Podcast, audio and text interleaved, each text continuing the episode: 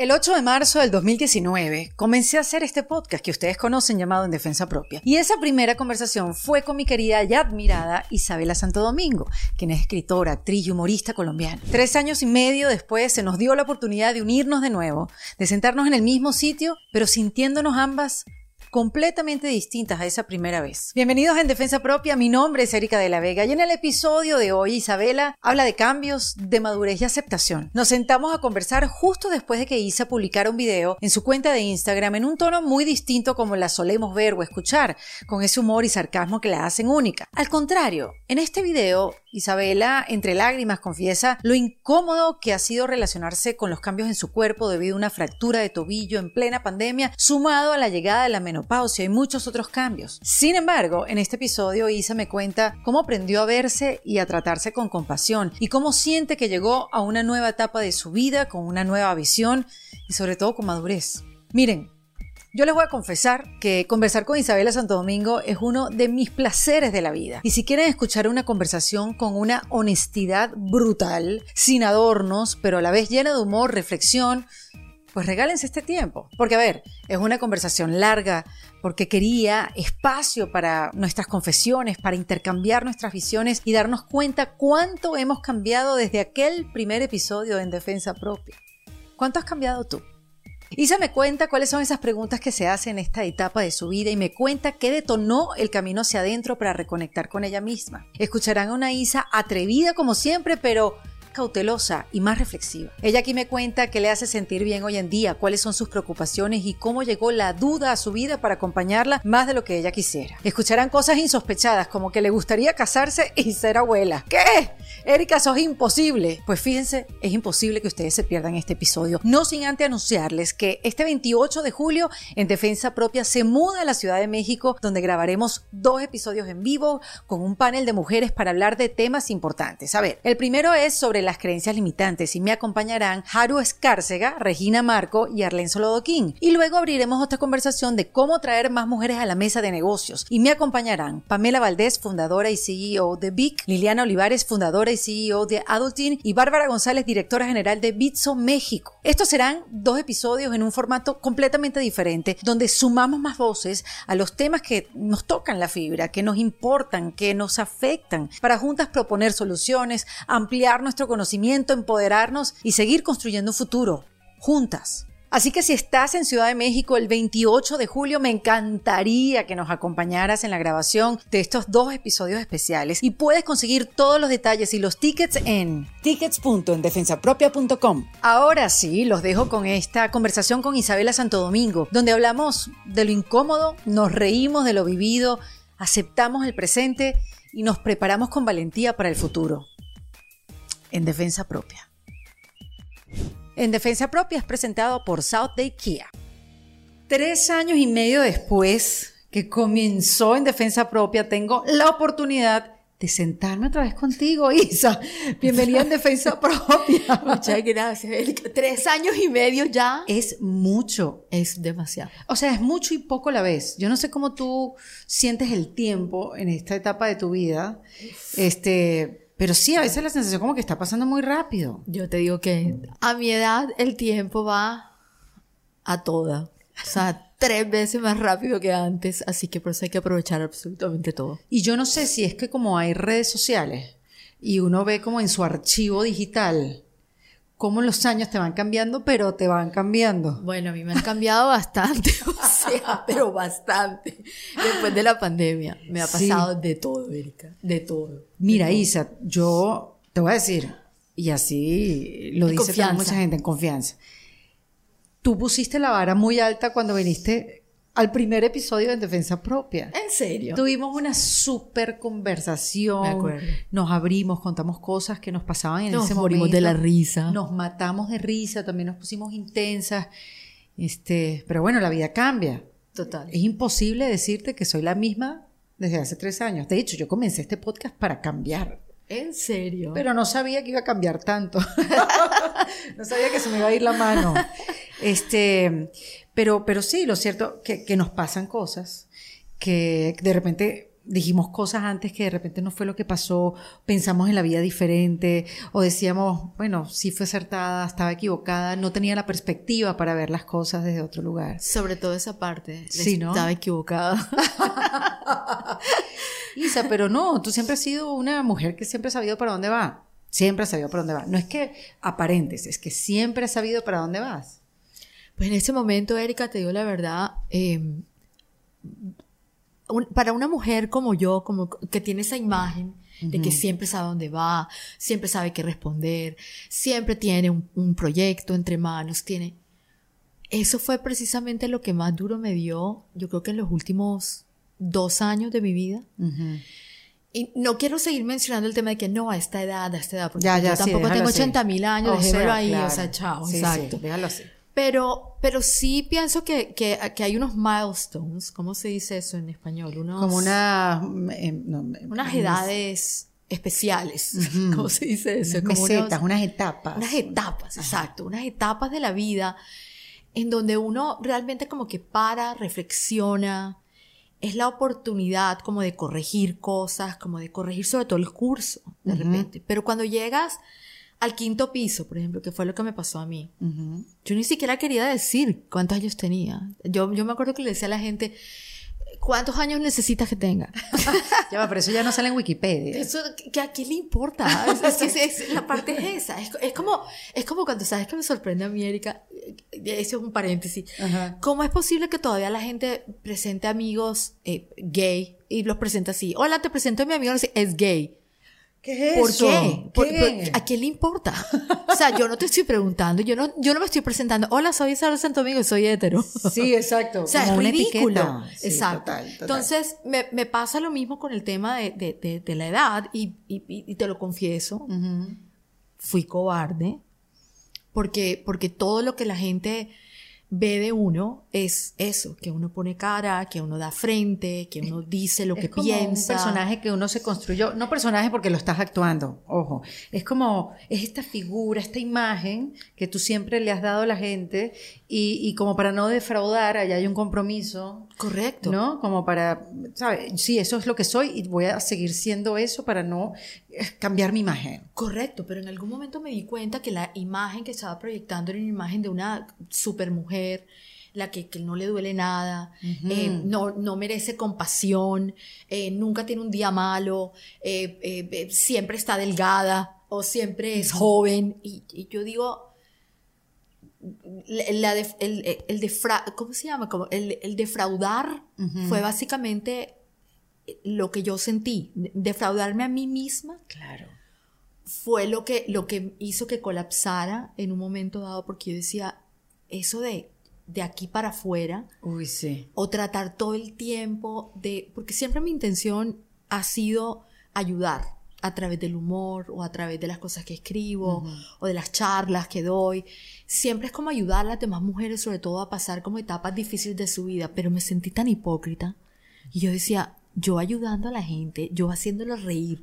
Todos los días me levanto y subo memes simpáticos, chistosos para cambiarles el día a alguien o arreglárselo. ¿Y yo qué? ¿Y yo qué? Yo no ¿Qué me soy- pone memes a mí? No, ni siquiera. Yo no soy capaz de subir una foto. Yo no soy capaz de ir a visitar a mis amigas. ¿En Porque? ¿Tanto así? te juro, fue una cosa durísima. Fue como. No sé, yo creo que a ti te va a pasar igual, pero tú te ves fabulosa, seas tú pareces de ridícula, 20. chica, a mí no me va a pasar A ti te eso. va a pasar igual. Ya va, pero Isa, ¿qué pasó? ¿Qué pasó? ¿Fue la Lo- pandemia? No fue, Fue todo. el momento de reflexión que nos hizo parar la pandemia y nos hizo vernos a nosotros mismos. Fue llegar al quinto piso.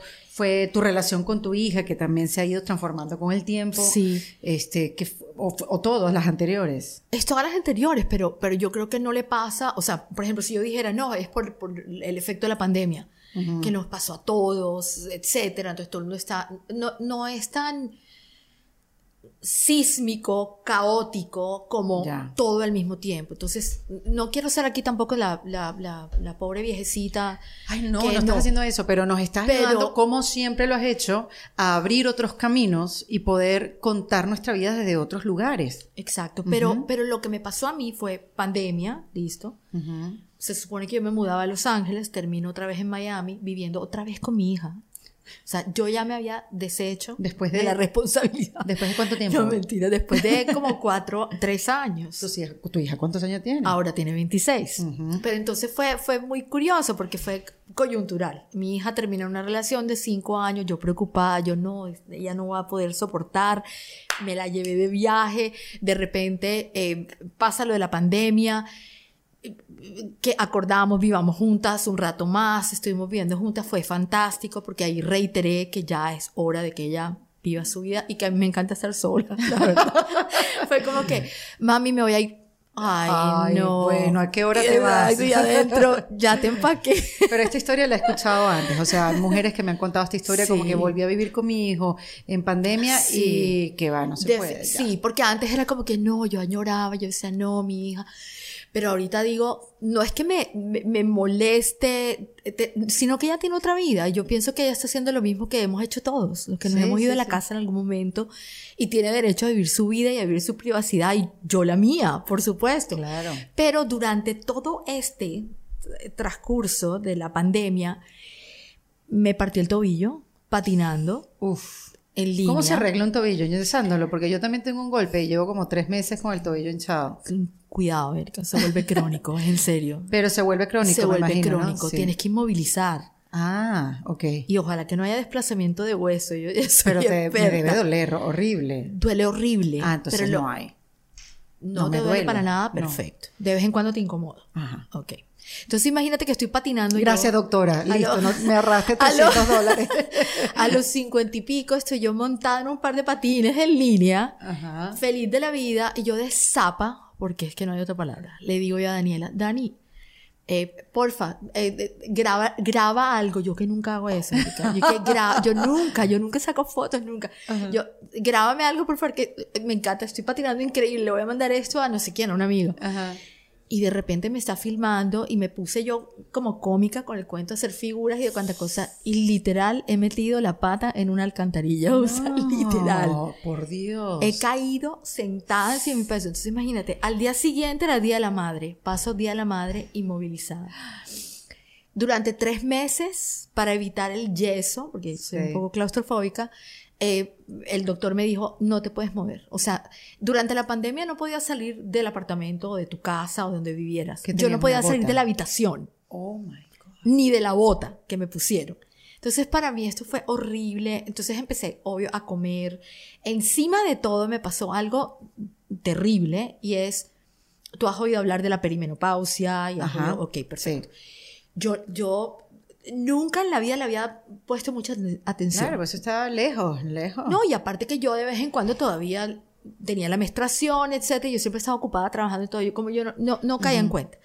Y el caso es que de repente durante un tiempo ya no me vino más y durante la pandemia, te lo juro, Erika, casi me desangro. O sea, duré, te lo juro, 20 días con, sea, como si tuviera 13 años. Pero qué desgracia el cuerpo, por Dios. Como si fuera la primera vez. Y yo decía, me voy a morir. Eran coágulos, era una cosa horrible. Yo, ¿qué me está pasando? ¿Qué me está pasando? Bueno, esa fue la última. Ah, es la despedida. Es la despedida, pero la despedida va con todo. Es un tsunami, o Por sea, te Cristo quiero decir. Redentor, Dios la nos segu- guarde. Exacto. Entonces ahí yo, yo me ponía a pensar, no, y yo viviendo con mi hija, entonces mi hija es productora musical, está estudiando para eso, Ajá. y es DJ, entonces imagínate los conflictos.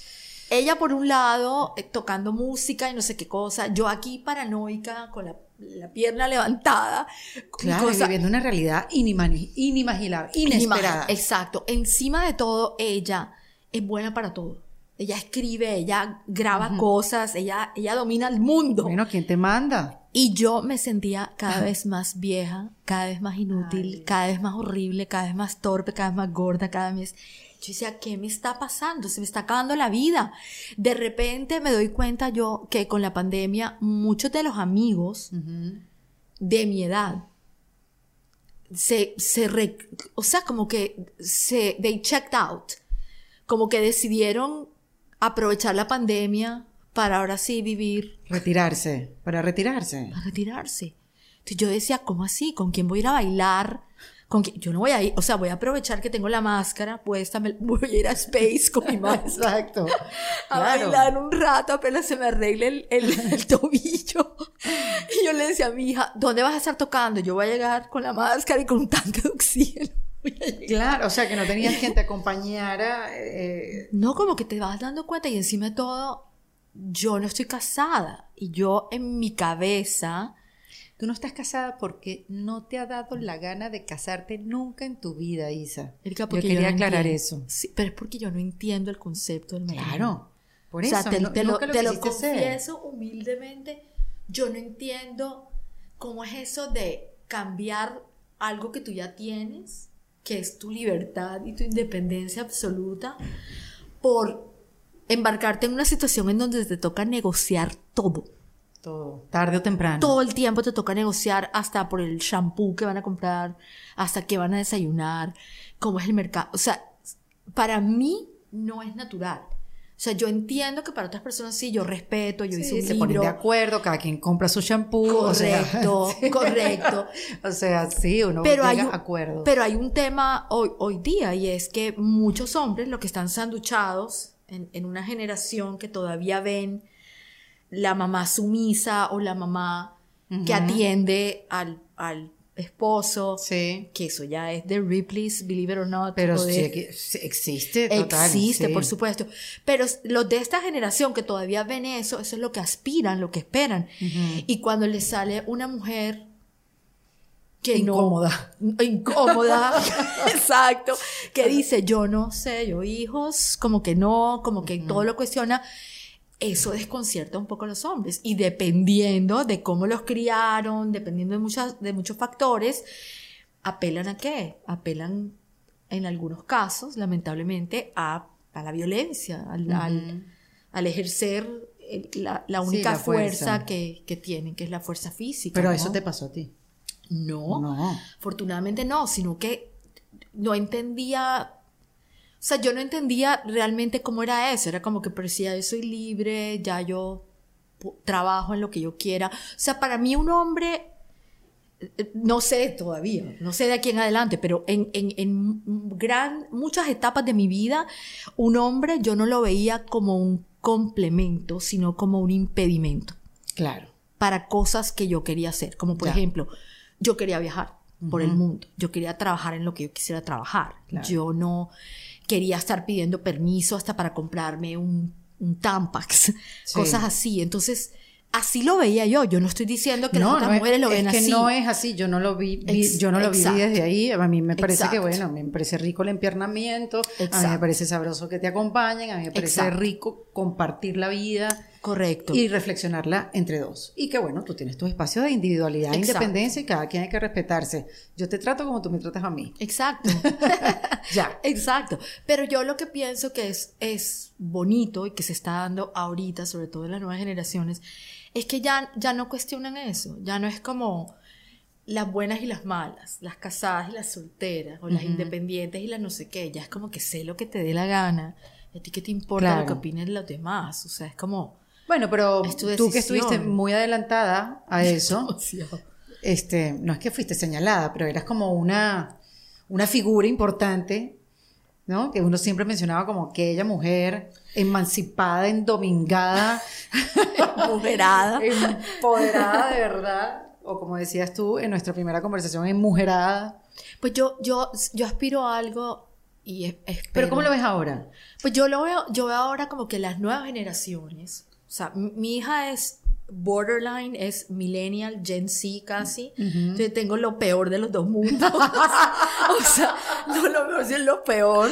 Ay, qué Y linda la maternidad. Yo, yo veo que, por un lado, Daniela como que tiene el ejemplo mío y el ejemplo de- del papá, entonces, pero me salió del otro lado en el sentido de ella si quiere una relación estable y yo, te lo juro que molestando. ¿Y quieres ser mamá? No. Mm. Entonces, ya yo tuve la, la llorada, yo, Dani, es que no tengo, o sea, le traté de decir como, en serio, y se me aguó el ojo y todo, pero después yo dije, ¿Tú perfecto. quieres ser abuela? Sí, ¿En serio, Isa? Sí. Wow, declaraciones impresionantes. impresionante, de último minuto. Yo sí quisiera Sí. ser abuela, pero sabes una cosa, que, que, que suena cliché también, pero, pero como está todo el mundo, como, y de repente todo este pocotón de bebés pandemials, o sea, todos nacidos Oh, durante la pandemia, como sí. que yo me imaginaba que dirían como, ahora o nunca. O, o, o malo los que dijeron, bueno, esto va a arreglar, si esto no arregla la relación, no lo arregla nada. Claro, Yo decía, mira, Dios estamos mío. demasiado aburridos aquí, estamos cansados de. CNN. Netflix, qué hueso, o sea, please. Claro. Otra cosa. ¿Qué vamos a hacer? Hijos, vamos. Pero yo lo que no entiendo es los que ya tenían como tres y no sabían Sí. dónde meterlos y tenían que trabajar en la casa y todo y de repente, No. ups, otro. Un premio, un reconocimiento público. Y aparte porque durante la pandemia yo no sé si mucha gente es como tú y como yo que analizamos o de, de- de repente como que tenemos demasiada información Sí. porque nos interesa genuinamente lo que pasa en el mundo. Pero yo estaba aterrada con todo. Por ejemplo, lo que estaba pasando en Australia. Yo sentía de verdad que iban a venir los alienígenas. Sí, sí, era lo que faltaba. Era, lo que faltaba. Exacto. Entonces, en ese momento yo dije, Dios, qué valientes. O sea, no critico, todo el mundo que sea feliz como quiera, pero yo decía, qué valientes. Traer más, Sí, más gente. increíble. Ya no cabemos. Claro, pero entonces, ¿por qué tú tienes estas ganas de ser abuela? ¿De dónde viene esa sensación, ese sentimiento? Fue como un instinto maternal fugaz, como todo en mi vida. ya se me pasó. y hablando contigo y viéndote la cara, ya lo acabo de reiterar. Ni a bala. Gracias, Dani. Es que me parece, sí, o sea, me, da, me llama mucho la atención que te dieron esas ganas. Me dieron ganas porque, no sé, como que vi, vi a mi hija, yo dije, ¿será que yo soy tan ajena de verdad a todo? ¿Será que yo misma, yo Ajá. misma me estoy obligando a no ser parte de nada? Nunca en la vida. Sí. ¿Será que ya me fui demasiado en contra de la corriente y ya en contra de la corriente me estoy ahogando, en serio? O sea. ¿por qué? O sea, ¿qué tiene de malo de verdad aspirar a Dejarse llevar. Exacto, o que, que mi hija se case algún día de blanco, no sé qué, no, yo en mi cabeza ni siquiera, era como lo que ella quiera, ahora no, ahora no es que la quiera convencer de que se case de blanco ni nada, pero sí me encantaría que encontrara una pareja Claro. estable, que se casara, que tuviera todo o que hiciera todo lo que ella le provoque, pero si le sale el corazón, no por dar, por, por hacer lo contrario que hice yo, o por, por seguir mis pasos, lo que quiero, no sé, como que me Pero, gustaría que pero, tuviera su pero hay propio- arrepentimiento en tu ser. O sea, hubieras hecho las cosas distintas. Eh, hubieras cambiado algo. Hey, it's Kaylee Cuoco for Priceline. Ready to go to your happy place for a happy price? Well, why didn't you say so? Just download the Priceline app right now and save up to 60% on hotels. So, whether it's Cousin Kevin's Kazoo concert in Kansas City, go Kevin, or Becky's Bachelorette Bash in Bermuda, you never have to miss a trip ever again. So, download the Priceline app today. Your savings are waiting. Go to your happy place for a happy price. Go to your happy price, Priceline. Yo te voy a confesar algo muy fuerte. Yo siempre me he sentido muy orgullosa de ser mamá soltera, siempre. Ahora, uno no es mamá soltera o madre soltera porque quiere. Las mujeres somos muy duras Muy dura. entre nosotras. Yo he escuchado cosas terribles como que no, es que no se quisieron casar con ella porque ella era esto y el otro. No, o sea, no, no se puede generalizar. Yo te cuento porque soy mamá soltera. Yo soy mamá soltera porque lamentablemente el padre Daniela no quiso responder. Es la realidad. Porque la super chica que tiene tres trabajos, que publicó libros, que hace todo, exacto, que ella no, no necesita nada. Y así me lo hizo saber durante 18 años de la vida de mi hija. Pero yo con tal de no tener que, no es rebajarme, sino como que yo, yo, yo no le daba mucha cabeza a eso. Yo decía, yo estoy trabajando de verdad, mi hija es mi gran motor, mi gran motivación. ¿Yo por qué voy a llamar a ese señor y decirle, oye, Dani necesita frenillos? Se los pongo yo y ya. Claro, claro, sí, sí, sí, me O sea, ese paso. ¿Para qué? Exacto. O yo he escuchado y en mi época, yo me acuerdo, ay, mi mamá me va a matar, pero es verdad. Yo me acuerdo que mi mamá era de las que a veces nos mandaba con la ropita más regular a visitar a mi papá. Para que comprara ropa. Para que mi mamá dijera, ay, pobrecito, le falta ropa. Con los zapaticos rotos. Exacto, con la media, toda Tácticas. tácticas, exacto. Entonces yo dije, mi hija, eso nunca va a ser el caso de mi hija, o sea, yo, o sea, lo que yo pueda Claro. proveer por mi hija, o sea, ella va a ser mi máxima motivación.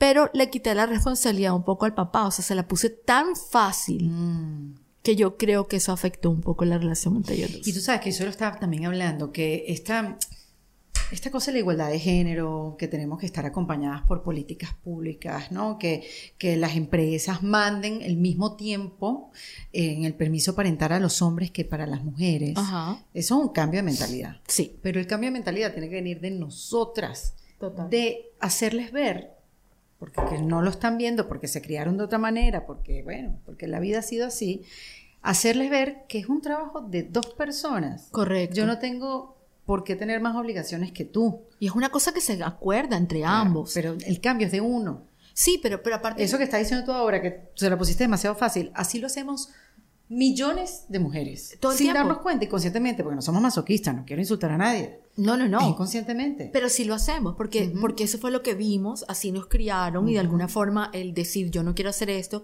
te convierte en la outsider, te convierte en no es una buena mamá. ¿Sí me entiendes? sí. Y, y el problema es que las mismas mujeres nos estamos dando duro todo el tiempo y estamos como, como criticando las habilidades o falta de, de otras mujeres Las para criar a faltas, sus faltas, hijos, sí. etcétera. Yo digo, los, los niños no vienen con un manual debajo del brazo. Tú no sabes de verdad lo que te va a salir. Hay gente que le sale súper estudioso y otro que le sale el más vago. Me... Exacto, Erika. Eh, aquí. las más vagas del planeta, pero al final resultamos más o menos normales y decentes. Pero eh, sí, yo, yo pienso que, que esto lo que debería de verdad denotar, lo que debería despertar en nosotras es compasión entre todas nosotras. Es tan difícil Pero ser no crees que ha cambiado eso. No hay un, un cambio, un movimiento, algo distinto. Te de, voy- de más como solidaridad, de más el abrazo, el unirse. Yo, yo creo que sí, pero sobre todo eso empieza a pasar después de cierta edad. Yo creo que es muy tem- a muy temprana edad, sí pasa, no a los 15, pero como a los 20 y pico más o menos hay ese como acercamiento con mujeres, no sé qué, pero también con hombres. Luego de los 30 y pico a los 40 y pico uno cree que puede sola y después de los 45 por ahí uno otra vez se reencuentra. Y yo, yo nunca había tenido tantas amigas mujeres. Yo nunca había tenido tantas Nunca. amigas Y hoy día, y es cierto lo que tú dices, Sí. yo sí siento Bueno, que hay un, Comenzando hay un por el cambio que viene uno mismo. Yo estaba completamente Exacto. cerrada a tener nuevas amigas y, y más mujeres. Sí, exacto. loca. Exacto. Pero es un cambio cuando tienes la, la, la apertura y, y la conciencia de que, oye, unidas somos más fuertes, cónchale, qué chévere la paso. Sí, exacto. Qué, qué relajada, de no, ¿sabes? No le pones resistencia, qué bueno, darle entrada, quitarte el miedo, porque también uno se siente amenazado Pero- por otras mujeres. ¿no? Obvio, pero todavía existe esa Claro, brecha sí, sí, divisoria entre las casadas y las solteras. Eso, Ah, yo siento que eso Bueno, no ha las, cambiado. las que están solteras salen de noche a tomarse algo tranquilito, tampoco no estoy diciendo y las que no, pues están ocupadas. Las que Eh, están casadas. No están tan ocupadas. no están tan ocupadas. Pero yo sí siento. Yo, Pero es que ah, son dinámicas distintas. Yo sí lo siento, no porque quieran ser así, sino que tienen de verdad dinámicas distintas. Pero, por ejemplo, yo tengo muchas amigas que son menores que yo y que están casadas y que apenas están teniendo hijos, etcétera. Y sus vidas, claro, cambian radicalmente, pero es algo que ellas quieren hacer. Y yo sí he sentido un cambio en cuanto a eh, el hecho de que mi hija tenga 26 años y que yo tenga amigas de que tienen bebés de un año, de dos años, es la compañía, yo creo que es lo que importa, es el- la, la- la personalidad, etcétera. Yo creo que eso sí se está dando hoy más que antes, Sí. en donde hasta, hasta el, el tema de la edad se está borrando. Se está borrando. Ya sí. no es como que no, tiene 20 o tiene 50 o tiene no sé qué, sino que, que todo el mundo es afín, tú encuentras tu tribu. Total. Pero sí siento todavía que hay un poquito de estigmatización eh, por las mujeres que estamos demasiado libres y que tenemos demasiada opinión, poder de decisión. Todavía somos un poquito un peligro. Y hay formas de como de sabotear un poquito y es algunas pues es hasta negar la, la posibilidad de o ser madres o de casarse o de ¿Sí me entendiste? Por eso Sí. escribí los cabellos las prefieren brutas. Yo no lo escribí para burlarme de las mujeres. Sí. yo lo escribí para, para alertar Que esto estaba pasando. que eso está pasando, exacto. Sí. Que, que, y, ojo, y, y quería decirle a las mujeres allá afuera que no somos ninguna bruta, somos tan inteligentes que podemos fingir que somos las más brutas del planeta si nos conviene. Es así. Es así, es completamente. Las mujeres de verdad somos geniales. Sí, sí, Lo que pasa es que nos ha tocado ser Bajarle un poquito. bajarle dos, porque si no, no encontramos. O sea, porque de verdad no encontramos contigo. nuestra tribu. Es como, es demasiado inteligente, o es demasiado esto, o demasiado, opina demasiado, o es demasiado sarcástica. Siempre el factor demasiado algo que no encaja Sí, con la idea que tiene la sociedad latinoamericana, sobre todo, de cómo debería ser una mujer. sí. Y uno ahí se desdibuja, ¿no? Y cuando te desdibuja y como cuando tú decías al principio, el fracaso contigo misma, como por qué yo me he Exacto. puesto este color gris totalmente como para Correcto. ser recibida eh, en, en diferentes ambientes donde que quizás ni que me reciban. No, y tampoco. estar a todo color. Pero a ti nunca te ha pasado, Erika, por ejemplo, a mí sí me pasó eh, cuando, otra confesión gratuita. Ay, ay, ay. Yo traté de, comprometerme en matrimonio otra vez. Porque, Porque lo prometiste muchas veces. porque yo decía, yo no puede ser que yo sea tan anormal. Claro, hay algo malo contigo. Hay algo malo conmigo. O sea, Sí. como así yo veo que estas mujeres se casan dos, tres, cuatro veces y aguantan y duermen con el Señor y se burlan después de que ronca y todo. Yo no aguanto nada de eso. ¿Qué me pasa? Voy a, voy a intentar. Aparte, yo nunca me había salido con nadie con hijos. Nunca. ¿Cómo te fue? como un zapato. Fue mal. Porque era una niñita robot. Era, era una niñita chiquita, la tenían metida en todo, en Kumon, en no sé qué cosa, en Cap- Mm. eh, Hapkido, en de cuánta cosa. Entonces la niñita todo el día tenía toda esta información, era como un robot, contestaba como sobreestimulada. era una cosa impresionante, pero la peladita le cortaban la comida. Entonces el papá era fantástico, era como un Tarzán cuando estaba solo conmigo. A todo nivel, quiero decir. Y yo me acuerdo que la- el- nuestro- uno de los primeros dates nos hemos ido, él manejando su barco, íbamos para, para Exumas y de repente algo se enredó en el, en el ancla y él se ha tirado cual Guau, capa, o sea, guau. no sabes, con su Me cuchillo, su navaja, cae, el man Sí, se tira y nos- acepto. y nos rescata, acepto ya, exacto, ¿dónde? Yo mataba, yo no, este tipo, este es, este fue. Wow. Y aparte con barco, o sea, ya mismo, o sea, ya. Y de repente, y de repente, las veces que nos tocaba con la hija, era un idiota. Ay, Dios, pero Era un idiota. O sea, de Tarzán pare- pasaba a... Pero no era un Monkey poco tu intransigencia. Eh, acuérdate que yo estaba analizando, para mí era como una audición. Yo era como, Claro. yo ya nunca en la vida, o sea, él me dio el anillo y yo me acuerdo que siempre me decía, bueno, y cuando hablábamos de, pues, de la boda, ¿cómo va a ser? Yo era como que, ¿qué? Ah, sí, yo se me olvidaba que tenía que planear algo, porque no estaba en mi, en mi programación. Pero, pero me, me, me llamaba la atención eso, que mi hija ya era un poco más grande, mi hija Claro. ya tenía, ponle, O sea, tú también tuviste una hija y, 17. y tuvo esa edad. O sea, ¿qué pasó con la compasión y la empatía? No, lo que pasa es que él, o sea, la niñita estaba siendo niñita. Claro. Es más, de hecho, la niñita le encantaba estar conmigo porque yo no la trataba como la trataba Como niñita, papá. claro. Exacto, yo la trataba bien. Y una vez estábamos jugando a las escondidas y ella encerró al papá en un closet. Y se- porque no se lo soportaba. Y, y llega con las llaves así muerta de la risa. Yo, ¿qué estás haciendo? Era, era de Ay, este qué buen calibre. cuento. Claro, ya le parecía más divertido de este lado que con el papá que era Claro, bueno, sí.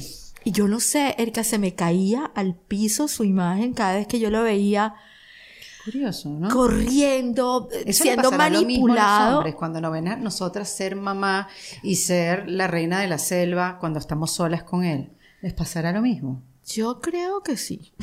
Yo se creo les que dice, se les baja la si pasión. es pasa- mata pasión eso. No, yo creo que se- si nos pasamos de piña. Mm. Yo, yo escribí en uno de mis libros, yo dije que una, una, los hijos se van, Es que, es que eso va transformándose, no es para correcto, siempre. sí. pero una relación bien administrada te puede durar para toda la vida. Correcto. Entonces a mí me parece que hay papás, que pasa con este, y hay mamás que exageran con el cuento. Es que yo soy mamá, sí, pero por ser mamá tú no te puedes olvidar de ser mujer, tú no te puedes olvidar de ser claro, pareja. Hay metas, hay sueños. Correcto. Tampoco estoy de acuerdo en la que no, yo solo soy pareja y los hijos que se alimenten sola, que tienes tu caja de mac and cheese Sí, y sí. chao. No. Estoy de acuerdo. Pero sí me parece que tienes que encontrar ese balance, pero el, el balance ¿cómo lo encuentras? Yo soy mujer. Mujer, normal, común y corriente.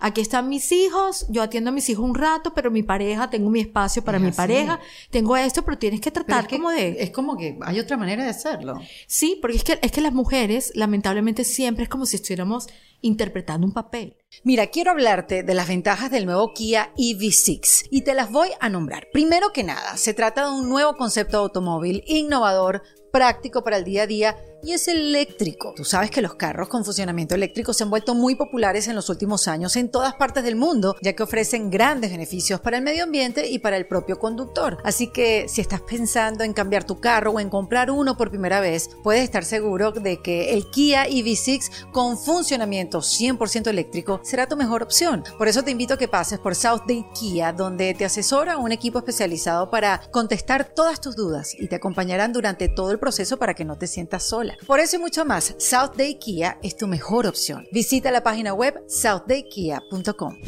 Acuérdate, pasamos de ser la novia a ser la prometida. Entonces ya cambiamos todo. El Fisionomía, estilo, te como, hablamos, ya, ya no queremos estar con todo el mundo porque todo el mundo no está comprometido en matrimonio como estaba más nosotros. arregladita, Más más arregladita, contenidas. exactamente. Luego cuando te casas, tú eres la esposa. Entonces tú ya tus amigas solteras, ya tú limitas un poco la cosa, no sé qué. Luego después eres la mamá. Entonces la mamá, entonces ya no eres, eres la esposa, pero eres la mamá de los hijos del Señor. O sea, es como, es un patrón que viene de siglos atrás Sí, sí, que sí. no hemos querido romper ni cambiar. Entonces yo, como yo no, lo y si entiendo, lo quieres romper, Isa, aquí reflexionando tú y yo, porque yo también hice las cosas como un poco al revés. Yo hice, tu primero un hijo, después fue que me casé, o sea, como y el perro, no tuve perro nunca, pero, pero sí sabía que quería hacerlo distinto, porque, porque hacerlo lineal así de esa manera, ese cuento me daba taquicardia pensarlo, o sea, me daba erupción en la piel pensar que yo tenía que hacer eso. alergia con brote. Y entonces lo hice diferente. Y tú también hiciste cosas porque también lo lo sientes diferente. Ahora, como no sabemos hacerlo, entonces nos llevamos ciertas cosas por delante, inclusive nosotras mismas. Y lo hacemos de una manera quizá tosca, eh, un poco violenta, un poco ignorante. Sí. Estamos descubriendo un camino poco transitado. Correcto. Y yo sí puedo reconocer que sí, sí hice cosas así un poco Toscas. Toscas. ¿Cómo qué? no, no, tosca, o sea, como mi, mi, mi mirada hacia la maternidad, o sea, este sí fue un poco tosca, no, no, sí. Igual. Eh, que hoy en día la vivo diferente. Matías ya tiene 13 años, la vivo completamente diferente y creo que entré en un nuevo mundo, en una nueva galaxia, una nueva dimensión y digo, qué divino es ser mamá de un niño Sí, de 13 años. Todo al revés. Porque, Ya se te pasará. Porque las mamás aborrecen la adolescencia, no he llegado a, No, todavía, sí, yo seguramente se me- se me Mentira, pasará. me- Erika, solamente cuando él tenga su primera novia, ahí te van a poner a prueba. Serán te- otras etapas, totalmente. Sí. Cuando te toque negociar con la noviecita, Pero ¿qué voy a negociar con ella? todo. o sea, ¿qué necesito yo de ella? Hasta que se lave los dientes. Exacto. Y que, Lady Mirella, ¿será que le dices? Por favor. Ok, no me voy a adelantar, no me voy a adelantar. Pero sí fui muy tosca. Fui muy tosca también en mi relación. O sea, primero es eso, el trabajo. Porque una cosa es que un hombre, tu esposo te apoya en tu trabajo. Me imagino tú, mi, mi esposo me apoyó hasta el infinito, hasta que llegó un momento Pero que- así te conoció, Erika, también. Pero también, pero llegó un momento que dijo, se me fue de las manos. ¿Sí? Sí, me- se me fue de las manos. O sea, profesionalmente me, yo me hice una dura profesionalmente al lado de él. Y él se sentía muy orgulloso, pero me separé de una O sea, mujer, pareja, Lo que con él- una parte... Pero eso, eso fue lo que acordaron al principio. Bueno, era un acuerdo silencioso. Tú no te sientes que, mira, esta es la que yo me voy a convertir. Pero hoy día eso es lo que hacen. Ah, pero yo no lo voy a hacer. Hoy día, exacto. Ni con Porque este, ni con el anterior, ni con el que viene. hoy día, así me cuenta mi hija, funciona así. Se sientan y dice, bueno, ¿a ¿dónde vas? ¿Tú te quieres casar? No, no. Ah, Ok, entonces hablamos. ¿Tú quieres no sé qué? ¿En cuándo quieres? Pero ¿qué sabes tú hacia dónde va? no importa, es simplemente como el, el, la tranquilidad que te da el no tener la presión Claro. de todo el mundo atrás, porque acuérdate que vivimos en una ciudad en donde hay muchísimos latinos todavía. Sí. Entonces, hay expectativas, no creas, hay El expectativas. otro día una amiga me dijo, no, tú no tienes, ay Erika, tú lo que tienes que decir es que tú lo que quieres es una conexión Wi-Fi. Una conexión, tú estás buscando O con una el más allá. unos encuentros del tercer tipo y ya, que eso es lo que tú quieres. Pero yo no sé si yo voy a querer eso más adelante. Bueno, pero eso es lo que vas a decir. Eso es lo que vas a vas decir, exacto. Al principio no se dice nada. En fin, o Lo- sea, a mí me gusta... Hoy día sí lo dicen. Es- eso es lo que me parece loco. Hoy día sí lo dicen. A mí me parece que las expectativas lo dañan todo. Ujú. 100%, pero también el, el- el prepararse tanto an- mata la espontaneidad, mata gran parte de, de- de lo rico que es empezar a conocer una pareja, Claro. creo yo, o sea, como el misterio, el, no sé, Eso la exacto, magia. como firmar un, un acuerdo, eh, ¿cómo se dice? Que no lo firme. Un prenup. Exacto. Acuerdo prenupcial. Un Pero prenup sin, sin casarte. O sea, como, es como sentenciar un poquito todo. Perdón lo romántico, ¿no? Pero a mí también me parece justo, Erika, por ejemplo, si yo me caso con alguien y en medio de la... Yo nunca, yo nunca he creído que las relaciones duran para toda la vida. Sí, primero que nada. Primero que nada. Yo siempre he pensado que las relaciones duran lo que tienen que durar y algunas ojalá no duren tanto como duran. Ujú. Pero sí pienso que es correcto, por ejemplo, la infidelidad. Que, a- que de- en medio de una relación a, eh, a un hombre o a una mujer le guste otra persona es absolutamente normal. Lo que no es normal y nunca voy a considerar normal es el engaño. O sea, darle la oportunidad a tu pareja y decirle, mira, sabes que me está pasando eso. Exacto. Tratemos de arreglar la relación, porque las relaciones em- se empiezan como a, a- a enfriar. Vamos a darle una oportunidad justa a la relación, pero no engañes, es lo que pienso yo. Cuando tú estás en una relación, que tú tienes derecho en algún momento a decir, mira, la cosa se está enfriando y todo, y también tienes derecho a decir, sabes qué, yo quería tener hijos, pero ya me di cuenta que de pronto no. Puedes cambiar de parecer. Pero tienes que darle la oportunidad a la otra persona. Tú no puedes imponer tu voluntad cuando una relación supuestamente es para toda la vida, como supuestamente es. ¿Sí, Sí, me entiendes? sí. A mí, yo tampoco censuro ni, ni califico negativamente a las personas que digan, una, una mujer a los 50 años que diga, ¿sabes qué? Mis hijos ya se fueron a estudiar.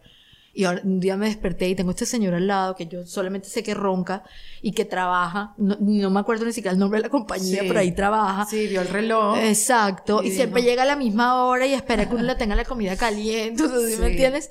Y ya, o sea, no tenemos nada en común. Yo no critico a las mujeres que después de los 50 años quieran, que sientan que ya cumplieron y que quieran vivir su ciclo porque están aburridas. Sí. Pero sí me parece que es importante que dejemos de engañar y sobre todo dejemos de engañarnos a nosotros mismos, dejemos de tolerar, dejemos de, o sea, tolerar está bien, pero digo, con la vida, ¿sí me entiendes? Es como que soy, como te acuerdas de esa obra de teatro que no seré feliz, pero, Pero tengo, tengo marido. marido.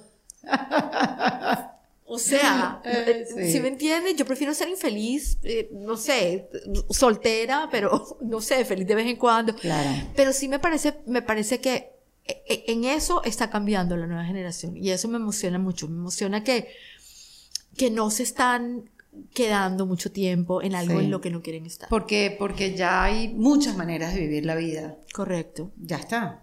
Aceptadas Exacto. o no. Correcto. Mira, yo quiero, hablando de los cambios, Isa, porque es también chévere demostrar que vamos cambiando eh, de un año para otro, Correcto. de, de 13 años para otro. Cuando llegas a los 50 años, yo creo que empiezas a analizar no tanto lo que ha sido tu vida, sino lo que podría ser o que viene para ti. Si, si sigues así o si tomas diferentes acciones. O... Exacto. Y sobre todo te empiezan a dar miedo cosas como por ejemplo, dónde, dónde vivir, por ejemplo, de quién rodearte, porque ya no, no- ya no quieres desperdiciar tu energía con todo el mundo ni en todas las situaciones. Te preocupa también un poco, porque esto es absolutamente normal, es tu salud. 100%. De repente 100%. nos volvemos hipocondriacas, pero para Sí. todo. O sea, todo, cualquier verruguita, cualquier cosa, directo, dermatólogo, directo al doctor, o directo al doctor Google, que nos tiene más enfermos. Sí, totalmente. Horrible. El caso es que nos volvemos un poquito paranoicas con el tema de la salud. En mi caso, por ejemplo, ya que es el día de las confesiones, también me preocupa un poquito, por ejemplo, yo, yo nunca he dicho que no, de pronto no, no me he querido casar, pero yo no, no es que no quiera tener una pareja, Claro, eventualmente, claro. obviamente que vivo en su casa y en otro país.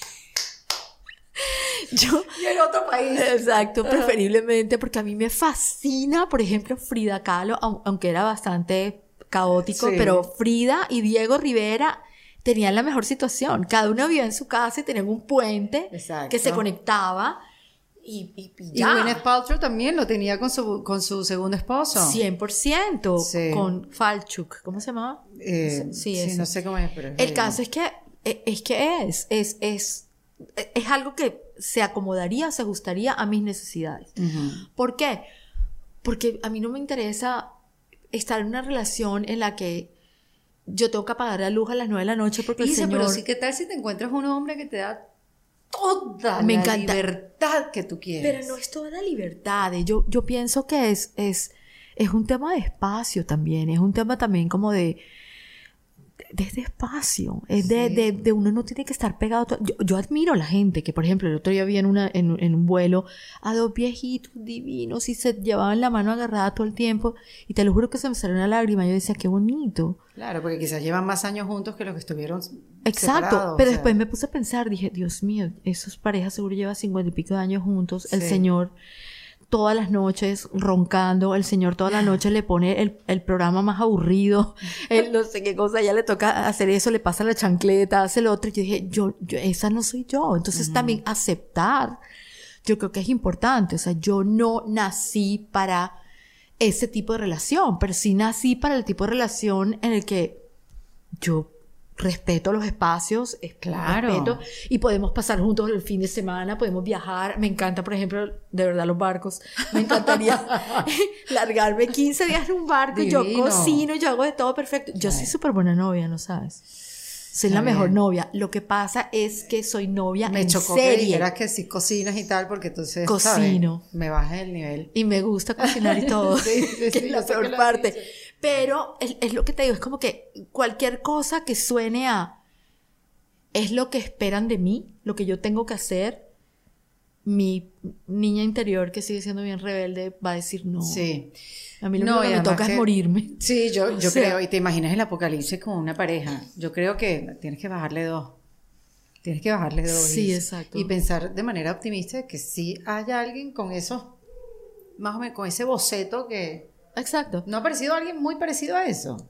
Pero fíjate que, por ejemplo, yo tuve un novio inglés que yo pensaba que era súper evolucionado, pues ya sabes, primer mundo, etcétera. Claro, obvio. Y me dijo eso una vez, y yo por eso terminé mi relación. Me dijo, tienes que así sea fingir que, que necesitas.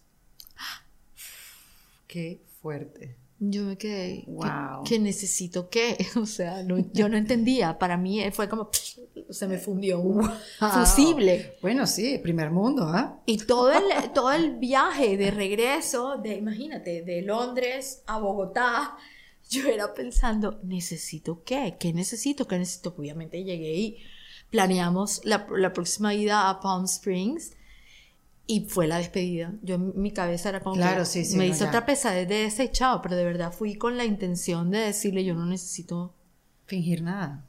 Sí, exacto. O sea, yo respeto a las personas que fingen cosas, pero yo no está en mí. Ujú, ujú. Entonces, eh, sí. Y por el otro lado, una vez alguien me preguntó, me dijo, Isabela, como, e- como tú eres, eh, de, op- eh, que, opinas, que dices las cosas directamente, sin filtro. Imagínate, yo escribí un libro que se llama Los cabellos las prefieren brutas. Escribí otro que se llama AMFM. Además, como en el 2000. Sí, exacto. Se puede decir AMFM, felizmente mantenida o asalariada de mierda. Claro. O sea, yo he escrito cosas muy locas y, y- y he dado unas entrevistas muy locas. A mí me han preguntado cosas como, por ejemplo, bueno, Isabela, ¿y a ti de todo qué te falta en la, eh, por hacer en la vida? Yo, conseguirme alguien que me mantenga. O sea, cosas Claro, así, claro, sí. como que algo raro, algo loco, eh, fuera de lo común. Y me dice, ¿a ti no te da miedo que, que, que por, por eso, por lo que tú estás diciendo, que a ti no se te acercan los hombres? Yo digo, a mí me sirve de filtro. o sea, a Claro, mí, ya. a mí no me interesa que se me acerque un hombre que no entienda que es humor. Claro, muy bien. Y de repente si son tres, pues serán tres Claro. que les parece simpático, que entienden o que quieren conocer más. Pero yo no, yo, yo no estoy aquí como piñata que quiero que... que Sí, sí, sí. agradarle a todo el mundo porque Que haya una curaduría. Exacto. Exactamente. No, yo no estoy pretendiendo gustarle a todo el mundo y esto sí es lo que yo pienso.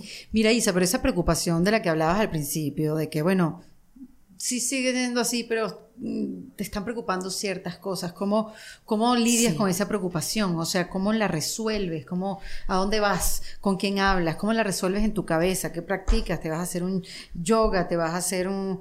y ves un chamán? O sea, ¿qué, qué, qué haces? ¿Coaching? ¿Escribes? Bueno, yo creo que lo primero, a mí lo que siempre me ha funcionado es escribir. Yo, yo- El humor sale de la tragedia. O sea, Sí. la, la comedia sale de la tragedia.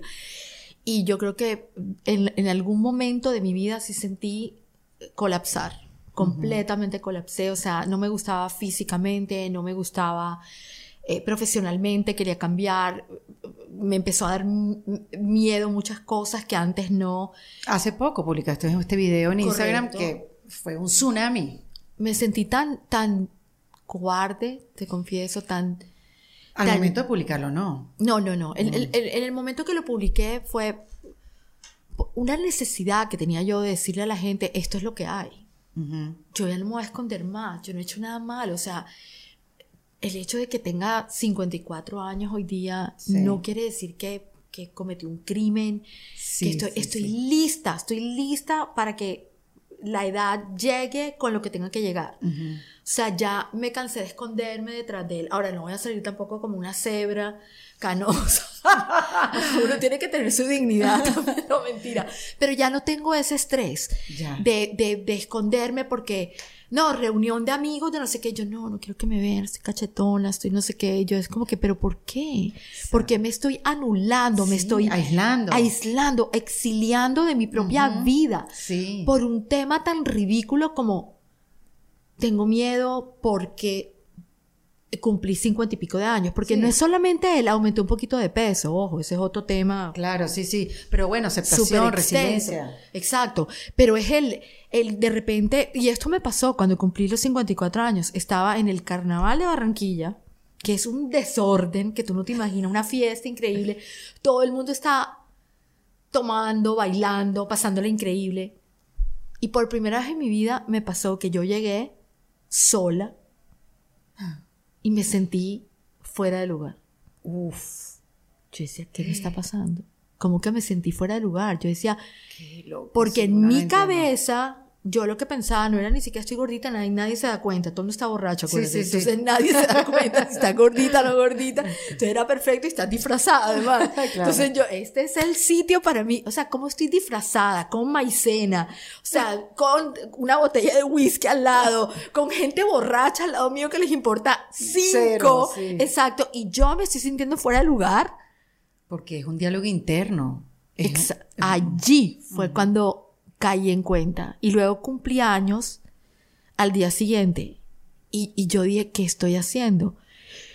Nunca he querido subir fotos y, y fui honesta conmigo misma. Dije, no es que yo no suba fotos porque me da pereza o porque, ay, yo prefiero poner memes, porque no. Yo no subo fotos porque me estoy escondiendo, Wow, porque no quiero que me vean. ¿Qué, ¿Qué me está pasando? ¿Qué me pasó? Si yo siempre he sido la persona que, que, que le da ánimo a las demás, que todo. Claro, que se acepta a sí misma. Exacto, y de repente me, me, me, me di cuenta y dije, encima de todo, estoy sola. Y a mí esto nunca me había importado antes, estoy sola. Yo veía a todas estas parejas en el Country Club de Barranquilla bailando, brillando de villa. Yo decía, ¿qué es esto? Yo estoy sola. Y- me entró este freak, este trauma, este... Dios mío, yo, a mí ya no me queda tanta vida. ¿Cómo así? Todo esto, Todo Erika, al mismo tiempo sí. y era... Y yo te digo la verdad, a mí me pasó y tengo la oportunidad pues de utilizar mi plataforma para decirle a otras mujeres, mira, esto que les está pasando es normal. Va a Porque- pasar. Ojalá que no. Y ojalá que lo que yo estoy haciendo ahorita y lo que pretendo hacer, que es publicar un libro, porque cambié. Antes iba a hacer otro libro de relaciones, no sé qué, ahora no. Quiero hacer un libro para Tú ibas a mujeres. hacer un libro que lo tenemos, bueno, no lo sé si está, lo tenemos por ahí, pero en la conversación pasada tú ibas a hacer un libro sobre los adolescentes por tu hija. Correcto. Ya no. Ya no. ya cambié. ya cambié. Ahora, no, pero en el libro que estoy escribiendo también cabe el tema de la relación de las madres con las adolescentes. Es que no hay información mujeres. sobre esa etapa de la No vida, la hay, Isa. no la hay. No, no hay. Y sobre todo porque, porque te juro que hay, hay una estigmatización horrible. Sí. O sea, es como a una mujer no se le permite decir, tengo problemas con mi hija y estoy arrepentida de haber tenido una hija. O, sí, bueno, sobre todo eso y tu etapa de los 50, eh, que bueno, es muy difícil hablar de eso, no se habla, se pasa calladito. Exacto. Este, te doy un contacto por aquí, te doy este dato por acá, pero públicamente no es una conversación que se esté teniendo. No es, pero que se debería tener, porque todos los hijos no salen igual. O sea, es como, no tiene nada de malo decir, mi hija o sea, tiene una adolescencia tardía. No, tiene 30 años y todavía me está dando lidia, todavía me odia. O sea, ¿qué pasa? de pronto el problema soy yo. o sea, de verdad, de pronto yo soy mala persona. yo soy una bicha. O sea, sí, como que reina, como Exacto. O la bicha es ella y ya me cansé de que trapea el piso conmigo. Eso también puede pasar. Sí, sí, sí. O no, pero tú me preguntabas, ¿qué hace uno cuando uno está en ese, ese momento? Yo pienso que lo primero y lo más difícil Erika, es aceptar. Aceptar que ya llegaste, ya llegaste y yo veo que hay muchas mujeres que se matan haciendo ejercicio y hacen de cuanta cosa porque quieren retener como, como, como ese aspecto, la juventud y, y, porque están de pronto en pareja y no quieren que, y sienten esa inseguridad también, ¿no? A todas las mujeres nos pasa ah, en algún momento. bien, se quieren sentir bien, ¿no? Obvio, sobre todo porque cuando llega, ojo, yo no me siento la niña más horrible del planeta. ¿Pero qué te pasa? Yo siento que tengo súper bonita piel, pero todavía no se me ha caído el pelo, yo me siento que estoy, a veces me siento fabulosa. Totalmente. Cachetoncita, pero Pero uno se vuelve invisible después de cierto tiempo porque tú estás acostumbrada a andar con unos tacos así de altos. Claro, claro, porque lo manejas bien, no te duele el tobillo. exacto, no te has caído en una alcantarilla y tú llegas fabulosa, boleando pelo a cualquier sitio y eso, mejor dicho, te mandan tragos y de repente tú llegas con tu hija de 26 años. Y ven a la hija y no. A la hija, a ti no, tú vas atrás y a ti te ignoran completamente, o sea, tú no tienes nada que ver, tú estás acá hablándole al bartender que por favor suplicándole que por favor te atienda, o sea, no sé, como es aceptar, yo creo que es, es, aceptar que llegaste a una edad en donde uno ya te toca darle paso a las nuevas generaciones y está bien. Está bien. Dice, yo me niego a que tú me digas esto. Pero espérate, es darle paso a las nuevas generaciones en el sentido de ellas van a vivir cosas de una forma distinta como la vas a vivir tú. Y está bien. Yo hablo de aceptación, yo no hablo de... de, yo, yo todavía me siento una mujer súper joven, ojo, llena de planes, llena de proyectos. No te estoy diciendo que me quiero hasta enamorar, imagínate. Divina. me parece lo máximo. Y voy para tu boda. no, no inventes. O sea, tampoco exageres. No te sobreactúes, Erika. El caso es que yo, yo sí, yo, yo estoy llena de proyectos, de planes. Yo no siento, yo no me estoy retirando, yo no estoy haciendo nada. no estás derrotada. No, no estoy derrotada. Yo lo que les estoy diciendo a las mujeres que te escuchan, jóvenes o mayores, y a los hombres también, porque los, para los hombres es súper complicado. El, lidiar con las mujeres. Ya estoy entendiendo por qué. Y es porque ser mujer es súper difícil. Sí, sí, sí. Desde la menstruación hasta la menopausia, nos estamos llenas de taras, de traumas, de fobias, de cosas que no de miedos, cosas que no podemos hablar, cosas que creemos que no podemos hablar. La sororidad solamente se presenta después de cierta edad. Entonces, yo lo que, lo que pienso para las personas que te están escuchando sobre todo es, si cuentan con suerte, van a llegar a una avanzada edad. Porque con todo lo que está pasando, claro. hay de todo, hay enfermedades, hay una cantidad de cosas que están pasando. Entonces, hay que tratar de llegar bien para que no les pase lo que me pasó a mí. Que yo venía muy bien y de repente colapsé. ¿Por qué? Porque llegó el momento en que yo dije, ya no soy, me siento joven, pero ya yo estoy del otro lado. Ya yo pasé la barrera de los 40, ya de aquí en adelante es ser hipocondriaca, de aquí en adelante es, pero no es invisible. Pero te faltaron herramientas, te faltó preparación. Exacto, porque no se habla de eso. Claro. Porque, porque entre, yo le pregunté a mi mamá, le dije, mami, y para estos calores y esto, ¿uno qué hace? No, no, eso se te pasa cómprate un ventilador, una cosa así. no, mejor. Hay un líquido que es como mentolado, que se llama menticol. y ella, claro, porque en, en, Barranquilla, de donde yo soy, tú veías a las señoras mayores con un pañuelo impregnado de este líquido claro. mentolado Y uno no entendía por qué. ¿Qué tal? Hoy día ya entiendo por qué. Pero mi mamá es, no, no, no, eso se te va a pasar. Mami, pero ¿qué te dio a ti? ¿Qué hiciste? ¿Tú, tú hiciste eh, reemplazo de hormonas? ¿Eso qué es? No hay, sí, no hay quien te guíe. No hay sí, quien te guíe. Ujú. Y para rematar, tú empiezas a hablar con tus otras amigas y te confundes más. Sí. Porque entonces una acude a los ángeles, la otra aromaterapia, la otra por acá decide hacer keto, la otra mediterránea, la otra entonces gineco. Entonces, uno no entiende. Yo te lo juro que yo entré en crisis, en depresión. Yo decía, Dios mío, ¿Qué hago? me voy a morir. O sea, yo no sé hacer nada de esto. que me salve. Exacto, ¿por dónde me meto? ¿Con quién hablo? Entonces, obviamente, yo creo que lo responsable fue, en vez de doctor Google y doctor todas las demás personas, que cada uno hace y sigue lo que les sirva, lo, lo que les sirva. Yo lo que hice fue acudir a un psiqui- psiquiatra y decirle, esto me está pasando. Muy bien. Un endocrinólogo para averiguar qué es lo que está pasando, porque Claro. cuando voy donde mi ginecólogo, obviamente lo primero que te dice es reemplazo hormonal. Ajá.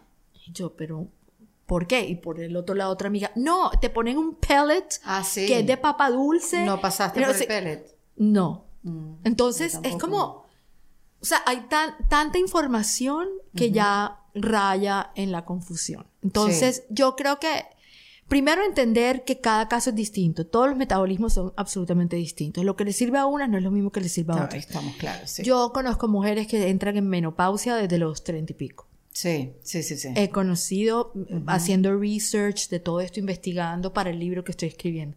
Y aparte, también sé que a algunas mujeres no les da absolutamente nada. Y otras mujeres les cae la roya, Erika. O Sí. sea, bueno, mi mamá no tiene como, o sea, yo me encantaría que me contara, pero mi mamá, ella se operó cuando tenía como 40 años. ok, De- ¿Sabes? Le sacaron como Sí, el sí. útero y no le dio nunca menopausia. no le dio nada. No, no sabe, no sé, no sé qué decirte. O no se acuerdan. No, no, no. Yo creo que a mi mamá sí le dio de todo, pero ella ni se acuerda. No, como- no, no, ella no, ella no, le- no sabe, ¿no? Ella, perfecto. Pero en- entonces imagínate, tengo otra, otra amiga que me dice eh, el pelo. Ajá. que em- empieza a volverse como quebradizo. Dios mío, qué depresión este episodio. Necesito un, un trago. No, Isa, más bien estoy súper agradecida de que hables de este tema. No, pero es que- porque, porque tú, te, tú siempre te has atrevido a hablar de lo que no se habla. Pero a mí me parece que es normal, es lo que te digo, mira, sí, ya entendí por qué las mujeres también se cortan el pelo, ahora pueden aprovechar. Tú viste que antes las viejitas se hacían el, el pelo disque morado. Ah, sí. Era para que les durara más. Se hacen con cepillito así. Pues mija, ahora está de moda, ¿tú no has visto? Te puedes tener el pelo el color que Claro. se te dé la Ahora gana, te ve fabulosa. Sí. Yo creo que tienes que trabajar con lo que hay. Con los recursos que hay. con lo que hay. Si Sí. se te cayó el pelo, córtatelo. Hazte un corte bien fantástico. ¿Estás cansada de teñirte las canas? Por favor, Ay, ahorita sí. hay, hay eh, blending, ¿cómo Sí. se dice? Me- mezclar Ajá. las canas con el pelo. O sea, te hacen unos cortes increíbles, te hacen de todo. Es, es trabaja con lo que tienes. Te engordaste un poquito, bueno. Pero mira está. lo que te estás ahorrando en Botox y en sostenida. Estoy sostenida. ¿Sí me Sí, entiendes? pero está Como bien que- ese consejo, sí. pero, pero yo creo que es importante porque, en serio, te vuelves loca. Hay demasiada información allá afuera. Uno no sabe realmente a quién acudir. Yo pienso que uno tiene que ser de verdad lo responsable. Primero habla con tu ginecólogo. Sí, obvio. Ojalá que te recomiende un buen estudio hormonal que te diga exactamente lo que está pasando. Lo Sí. que te está pasando a ti no te está pasando solo a ti, le ha pasado a todo, A el, todo el mundo, mundo. y le, sigue, le seguirá pasando. Ujú. Si contamos con suerte. Entonces, ¿qué es lo que hay? ¿Cuáles son los síntomas? Tengo un calor horrible. Tú verás si te compras el líquido mentolado ese que te dije. o, eh, o tu propio ventilador, o tú verás qué haces. O andas con un, un vaso lleno de hielo. Yo qué vas a ver. Sí, pero pero te puedes ir escondiendo y no puedes ir bravo por la vida, por lo que te está pasando. Exacto. O, o hay, hay personas, por ejemplo, que les pasa que después de cierta edad, cincuenta y pico, cuando pueden, obviamente, todo el mundo no puede hacer eso, pero por ejemplo, eh, sudan de noche las Sí. mujeres y, y las pijamas quedan completamente Sí. mojadas. Eso me ha pasado a mí un par de veces. Entonces, si tienes una pareja al lado, explícale a tu pareja, cuéntale lo que te está pasando y dale la oportunidad. De pronto él quiere dormir en el sofá de la sala, si cuentas con suerte. O si existen los recursos, pues de pronto cada uno va a tener su propia habitación. O cuando los niños se van a la universidad, tú aprovechas y armas tu búnker Sí. para quedarte, no sé, eh, eh, eh, en tu independencia porque la vas a necesitar.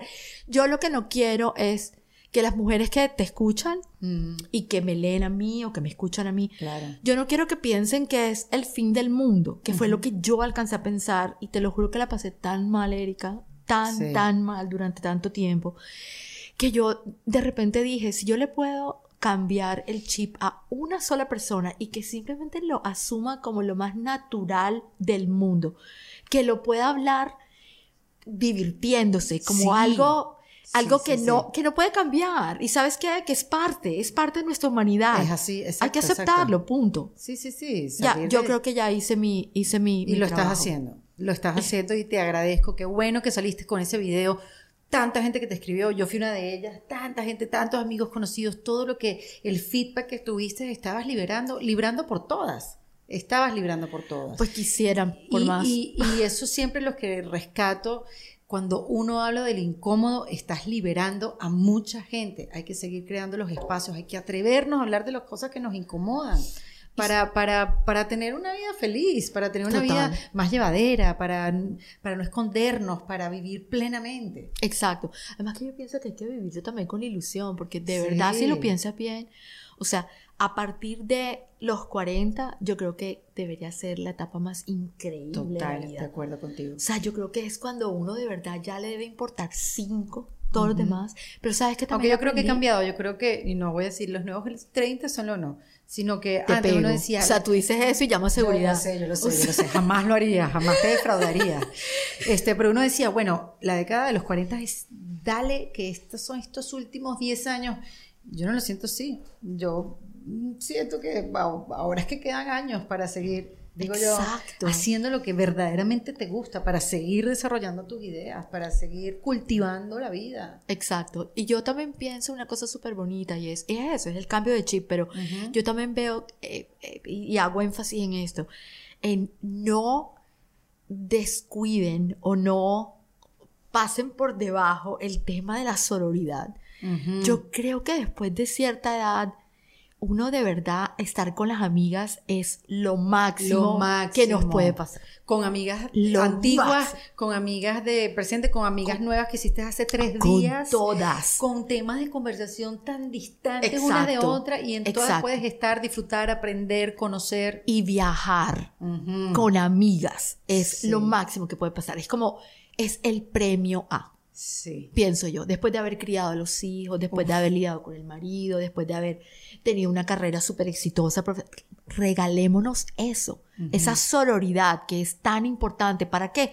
Para que empezamos eh, de verdad a reconocernos en las demás, para que nos aceptemos, para que empezamos a compartir Total. información, para que se vuelva normal. Hermana, para que nos relajemos. Exacto. O sea, yo empecé estas conversaciones en defensa propia, justamente cuando te entrevisté a ti, las próximas que vinieron. Esto que se preguntaba Elizabeth Gilbert alguna vez, Sí. que nunca veía mujeres exitosas, mujeres trabajadoras, mujeres no sé qué, pero nunca mujeres relajadas. Exacto, nunca. Siempre entonces estábamos con el pelo así, siempre estábamos tratando de hacer más, tratando de sorprender a quién. Ujú. Esa es otra cosa. Quizás nosotras mismas. Exacto, pero ya, o sea, ya, ya estuvimos. El simple hecho, Ay, creo- no, si voy de viaje contigo, yo me voy a peinar, Oh, Isabel. ya. ¿Cómo así? con los pelos así. Yo no voy a andar. Bueno, yo estuve en el desafío, que es como un survivor. No, pero, pero es súper importante y es súper divertido. Y te lo juro que como nunca, también lo empecé a hacer hace poquito, como a reconectar con amigas. Y ya no con ese, ese estigma de, ay, pero es que ella es casada y tiene... tre-". No. No, no. Súbete, súbete al avión, no importa, no Súbete importa al lo que esté avión, pasando en tu no vida. importa, vas a aprender cosas increíbles. Uno no Sí. puede desconectarse. Mientras estemos acá, no podemos desconectarnos. No podemos dejarnos atropellar ni por la tecnología, ni... o- ojo, sin estrés, sin... Sí. Es que tengo que saber de todo, tengo que hacer... No. Ujú. Para eso están los hijos, para Uy, humillarnos. sí, para humillarnos y que, Y que no sabemos nada. Tú no sabes Exacto. hacerlo. ¿Cómo Pero- que no puedes ver? Exacto, pero es nuestra responsabilidad, creo yo, no check out. ¿Sí me entiendes? Es nuestra responsabilidad el... Porque nos, nos tiene que dejar interesar, por ejemplo, la moda, por lo menos para saber qué se están poniendo. Que, hoy día que es... no. Nada, exacto. Pero lo que quiero decir es, cuando, cuando a ti te deja de interesar lo que está pasando a tu alrededor, te mueres. Sí. Te ves- vuelves viejo sí. y te mueres antes de tiempo. Eso o es algo está yo. pasando y tienes que buscar ayuda. Correcto. Entonces, yo siento que es importante, obviamente que hoy día hay demasiada información, muchas noticias negativas, etcétera, pero por lo menos interésate por saber qué está pasando, involúcrate en algo, Sí. consíguete un hobby. Haz- es- son cosas que tú me preguntaste, ¿qué estoy haciendo yo como para volver a, a retomar, a conectarme? Llama a una amiga con la que no hablas hace mil años de tu colegio, pregúntale cómo está. Es que eso te cambia hasta el mood, o sea, te cambia Completamente. la sensación. Dona, Ujú. arregla tu closet, saca todas tus cosas del closet Sí. viejas y, y permite que nueva energía fluya. Sí, más que resultados, uno, uno puede empezar a buscar, son experiencias. Correcto, ¿No? correcto. Pero sí, sí siento también que el cambio se da, no es tanto por la edad, ¿sabes? Yo creo que es dependiendo también de lo que hayas hecho en la vida. Yo creo que a ti te va a pasar antes que a las demás personas. No esto, ojo, lo que me pasó no, a mí. no, a ver, ya sé. Eh, Es el momento de reflexionar, simplemente. Sí, como sí, de- sí. Y digamos que estoy pasando por ese momento desde hace tres años donde, como me dice mi psicólogo, hermana, llevas mucho tiempo reflexionando, ¿qué tal si le metemos a la acción? Exacto. ¿No? Y, y sí, es un llamado a atención. Yo también siento que sí, yo me he, me he activado, he hecho cosas diferentes y todo lo demás, porque bueno, claro, de, de la teoría a la práctica, de eso se trata. Pero también porque tú estabas sufriendo todo tipo de cambios y también el... Claro, pero es por eso el cambio. Yo el otro día se lo estaba diciendo a una amiga, estuve con Isa, bueno, nosotros nos vimos antes. Este, estuve con Isa y, conchale, pasó por una etapa de su vida este, donde lo, lo dio a conocer el otro día y tal. Y esta amiga me dijo, qué suerte ha tenido Isa porque le duró bastante, Sí, ¿sabes? sí. Y, y tenía toda la razón la amiga que cuando me dijo, porque tú le diste, ¿sabes, Isa? Sin reflexión, con tus reflexiones para escribir y todo lo demás, pero Sí. viviste a toda velocidad, A toda. con tus ideas y no sé qué, por mucho tiempo. Por demasiado tiempo. Bueno, entonces esa otra mirada distinta, porque yo te he puesto que tú no lo habías visto de esa manera. No, pero entonces el, el choque, Erika, fue fuertísimo. Te voy a explicar por qué. Lo que yo te conté ahorita parece bobo, pero realmente es, es un momento que marcó mi vida y es lo de la patinada, lo de cuando me partí el, el tobillo. Yo ni siquiera había pensado en eso. O sea, yo, a mí, en, en ese Esa fue la momento... ruptura, ese- ese- No, ni siquiera, no. eso fue el, el principio del El fin. principio. fue darme cuenta como que uno como que yo que estaba pensando o sea ya me empezaron a hablar dije óyeme hay una cosa que, que es la osteoporosis yo qué es eso o sea qué está pasando o sea fue como un aterrizaje forzoso Sí, sí, sí. de Dios mío pero si mi cabeza No, no, no, no compagina con este no cuerpo. porque te- mira yo hasta los cuarenta y pico es más hasta los cincuenta Sí. te lo juro que yo iba a Space Sí, sí, cuando estaba tocando un DJ que a mí me gustaba yo iba Claro. O sea, yo, ¿sí me entiendes? O sea, yo todavía soy, yo soy súper bailarina, yo soy hashtag dancer, me encanta bailar. Yo iba, ella baila sola. Total, yo iba a todas las fiestas, yo sola fabulosa, a mí no me importaba. Yo siempre bailaba con el que estuviera ahí pendiente o con nadie. Nada que ver con toda la personalidad, toda la actitud. Y no lo hacía por rebelde, lo hacía porque ni siquiera lo pensaba. Era como que era yo Claro.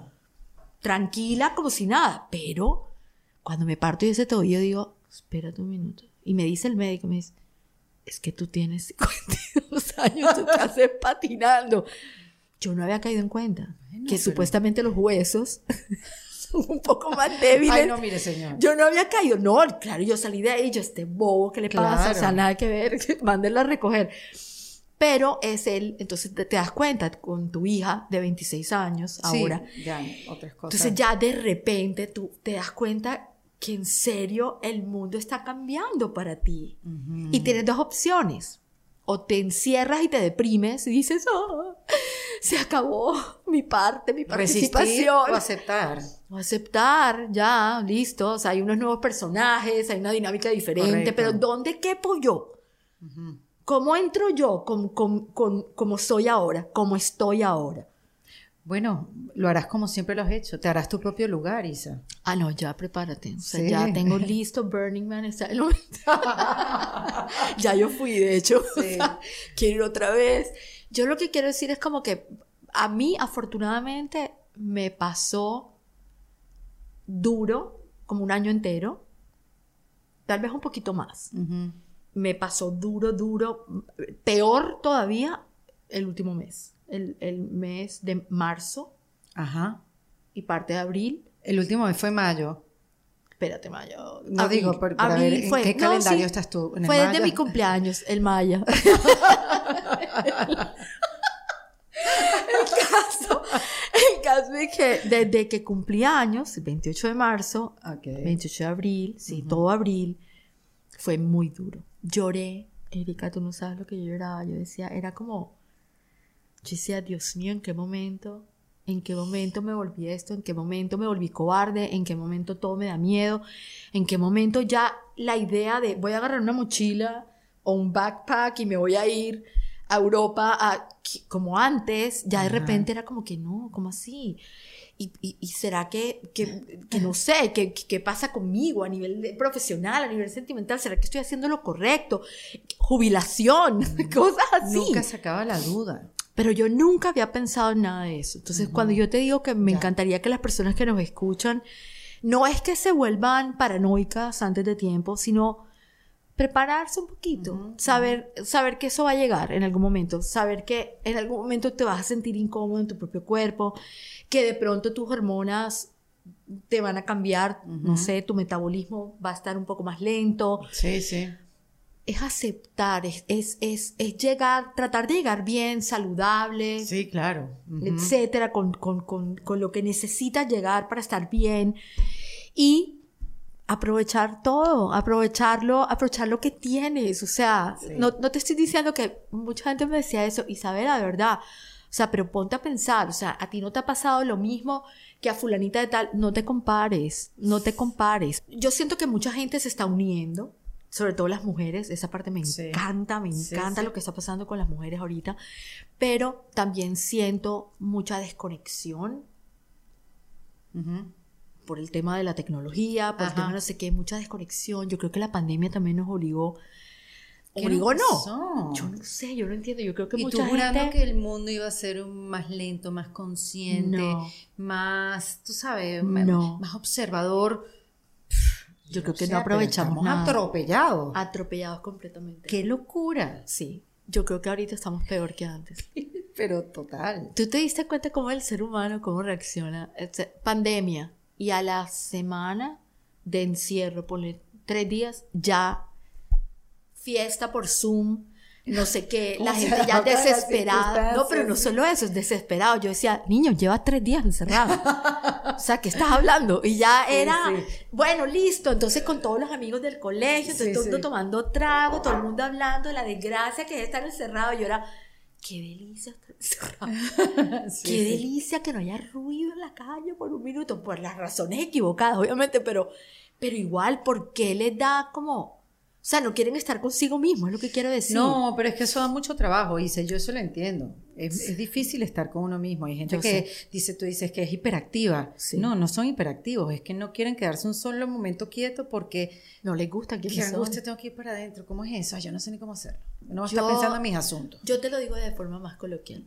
Una persona que no le gusta estar sola, no le gusta estar consigo misma, porque no le gusta como es. Sí, sí, no le gusta lo que piensa, no le gusta lo que ha hecho, no le gusta lo que piensa Y hacer. si no le gusta lo que piensa, pues vaya y este, cambie, eh, como hablábamos antes, ese diálogo interno. Exactamente. Pero es un diálogo que se tiene que dar en algún momento. Sí, estoy de acuerdo. Yo creo que eso fue lo que me pasó a mí.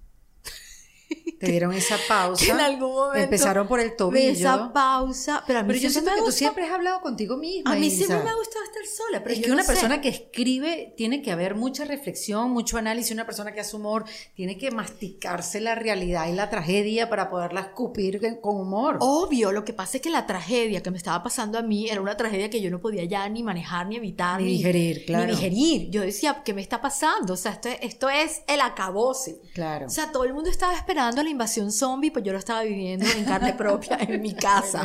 y la que apareció un zombie era yo. Entonces, era una cosa como que, que no, no, sabes por dónde agarrar y no sabes, sobre todo si eres una figura pública, si toda la vida has estado expuesta ante los medios. Pero, pero, ¿sabes una cosa? Hoy día yo sí me puedo comparar con todas las personas en el mundo, porque todo el mundo tiene YouTube, Instagram, Snapchat, de cuánta cosa. Todo el mundo, todo el tiempo, TikTok, todo el mundo todo el tiempo está publicando cosas, se está exponiendo, está mostrando cosas. Entonces, yo, yo lo que no entendía era como, ¿por qué me tengo que esconder? Todo el mundo se está mostrando feliz, todo el mundo está, y yo, y yo decía, si yo soy honesta conmigo misma, yo no me quiero mostrar porque yo ni siquiera estoy feliz en este momento. Claro, y te obligaste al diálogo a juro, que está pasando. A juro, exacto, pero ese es un diálogo que ah, tiene que darse, porque yo cuando empecé a hablar conmigo misma, migo misma se había enloquecido. Sí, migo misma. estaba en las drogas porque claro. yo no sé qué le estaba pasando, te lo juro. Era como que no, eso no eres tú. No, no, pero ve, sal, patina, haz tal cosa. Haz Yo decía, ya no me provoca, no, porque ya no puedo, ¿cómo así? Eso ya no me queda. ¿Cómo así? Era una cosa tan extraña. Eso, tú sabes que cuando hablamos hace tres años y medio, yo te pregunté, ¿tú, vives, tú has vivido una reinvención? ¿Tú, y, te, y, buscábamos como que en parte de tu vida, como, sí, reinventar tu, tu, punto de vista para, para, escribir, tu manera de ver la vida. Pero yo ahora siento que llegó, maduré, la reinvención a tu vida. Yo también Tuviste que cambiar tu punto de vista. Yo también creo. Yo creo que, que fue por muy fuerte, por muy lo que tú quieras que haya sido, ¿verdad? Por muy duro, Erika, porque no, no te lo voy a negar. De verdad que nunca en mi vida había llorado tanto. Nunca en mi vida. Pero hoy día me siento mucho más ligera. De verdad, me siento mucho más ligera. A mí, yo nunca había entendido la importancia de cuando una persona de verdad salía y decía, salía del closet y decía, yo tengo que confesar que yo soy gay. Yo decía, pero ¿qué le importa? O sea, uno porque tiene que salir, vive tu vida, no importa. No. Pero el, el, hecho de haber, de, salir, de expresarlo, de decirlo, fue tan poderoso. Y ojo que uno lo puede hacer. Yo, yo lo hice a través de Instagram, que es lo único que yo realmente, bueno, y, Twitter un poquito, pero yo creo que el, que el simple hecho de salir y contarle, por ejemplo, a tu pareja, o explicarle a tu hijo, contar o a tus amigas, contar, tu verdad, exacto. realidad. tener el momentico para decir, no, no, no para que te tengan lástima, simplemente para tú quitarte ese peso encima. ¿Cómo pesa en la soledad? Correcto, es decirle, ¿sabes qué? Me, estoy sintiendo así. O sabes qué, no, no quise ir ayer porque pasó tal cosa, o me está pasando esto, o tengo una inseguridad horrible porque yo no sé si mi, mi marido no sé qué, pero porque tienes la inseguridad, ve y pregúntale a tu marido. Y si no busca ayuda, es. Porque consigue soluciones juntas. Correcto. Es no te lo tragues. No te lo tragues, porque tragarse las cosas envenena el alma. Mm, qué belleza. Isa, no sé si te acuerdas, pero yo siempre pregunto tres tips para reinventarse. Y en este momento de tu vida, en proceso de reinvención. Tres tips para reinventarse. A ver, yo creo que para reinventarse lo primero es aceptarse. Sí, sabía que ibas a decir eso, es que es aceptarse, o sea, es la palabra clave. Sí. La segunda es resiliencia, que es una palabra que amo y que me encanta. Y es, es, es agarrar cualquier cosa mala y darle el vuelco y encontrarle lo positivo. Sí. Para mí ha sido una herramienta maravillosa que eso fue lo que más me dolió que no la estaba aplicando, no la estaba usando, estaba invitando a todo el mundo a que lo, hiciera y no lo estaba haciendo yo misma, para mí misma. Y es el humor. Es no tomarse tan en serio, no tomarse nada tan a pecho, entender que las cosas pasan. Hoy día es el, el, acabose, la hecatombe, y, pero el día siguiente ya, ya pasaste otro tema. Listo, próximo. Exacto, próximo. Entonces la resiliencia para mí es súper bonito porque es, es un concepto lindo porque es de lo negativo volverlo positivo. Es lo que hacemos tú y yo también con el humor. De la tragedia sale la comedia. Es la base, es la resiliencia. Y compasión. Sí. Compasión. Creo que es importante. No me quiero sentar aquí a decirte a ti, no, vayan, hagan ejercicio, vayan a bailar, prueben los hongos, hagan cosas locas, hagan lo que les dé la gana. No, eh, eh, que también lo pueden hacer, obviamente, obvio, está perfecto, pero primero, compasión. tratémonos bien. Primero a nosotros mismos. Es que si vas a probar hongos, con estas tres cosas te va a ir mejor. Exactamente, porque vas a tener buena energía.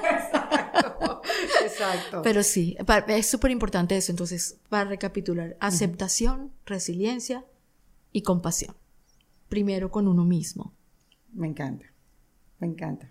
Gracias, Isa. A ti, Erika. Gracias por seguir librando por todas. Te veo en tres años. Sí. Tres años y medio. Y medio. Nunca Exacto. antes ni después. Gracias, Isa. Isabela Domingo. Gracias y gracias En a ustedes por aguantarnos. Sí. Bueno, a mí. En Defensa Propia fue presentado por South Take Kia. En Defensa Propia es producido por Valentina Carmona, con el apoyo de Andrea Wallis y editado por Vanessa Ferrebus y Jesús Acosta, con música original de Para Rayos Estudios. Yo soy Erika de la Vega y recuerda que esto lo hacemos en Defensa Propia. ¿Estás listo para convertir tus mejores ideas en un negocio en línea exitoso? Te presentamos Shopify. Tal vez no lo sabías, pero nuestro podcast More Than Mamis es un negocio y lo empezamos por supuesto para desahogarnos y hablar sobre la maternidad, no para convertirnos en expertas de ventas y del e-commerce. Así que sí, necesitábamos ayuda para vender nuestro merch y poner en marcha nuestra tienda. ¿Y cómo suena con Shopify? Llegó otra venta. Shopify es la plataforma de comercio que está revolucionando millones de negocios en todo el mundo. Ya seas un emprendedor desde tu casa o desde donde sea, Shopify es la única herramienta que necesitas para iniciar, administrar y hacer crecer tu negocio sin dificultades. Con Shopify puedo gestionar pedidos, envíos y pagos desde cualquier lugar, brindándote toda la información y estadísticas de tus ventas al detalle. Regístrate para un periodo de prueba con tan solo un dólar al mes en shopify.com barra sonoro, todo en minúsculas. Ve a shopify.com barra sonoro para llevar tu negocio al siguiente nivel. Shopify.com barra sonoro. ¿Estás listo para convertir tus mejores ideas en un negocio en línea exitoso? Te presentamos Shopify. Tal vez no lo sabías, pero nuestro podcast More Than Mamis es un negocio y lo empezamos por supuesto para desahogarnos y hablar sobre la maternidad, no para convertirnos en expertas de ventas y del e-commerce. Así que sí, necesitábamos ayuda para vender nuestro merch y poner en marcha nuestra tienda. ¿Y cómo suena con Shopify?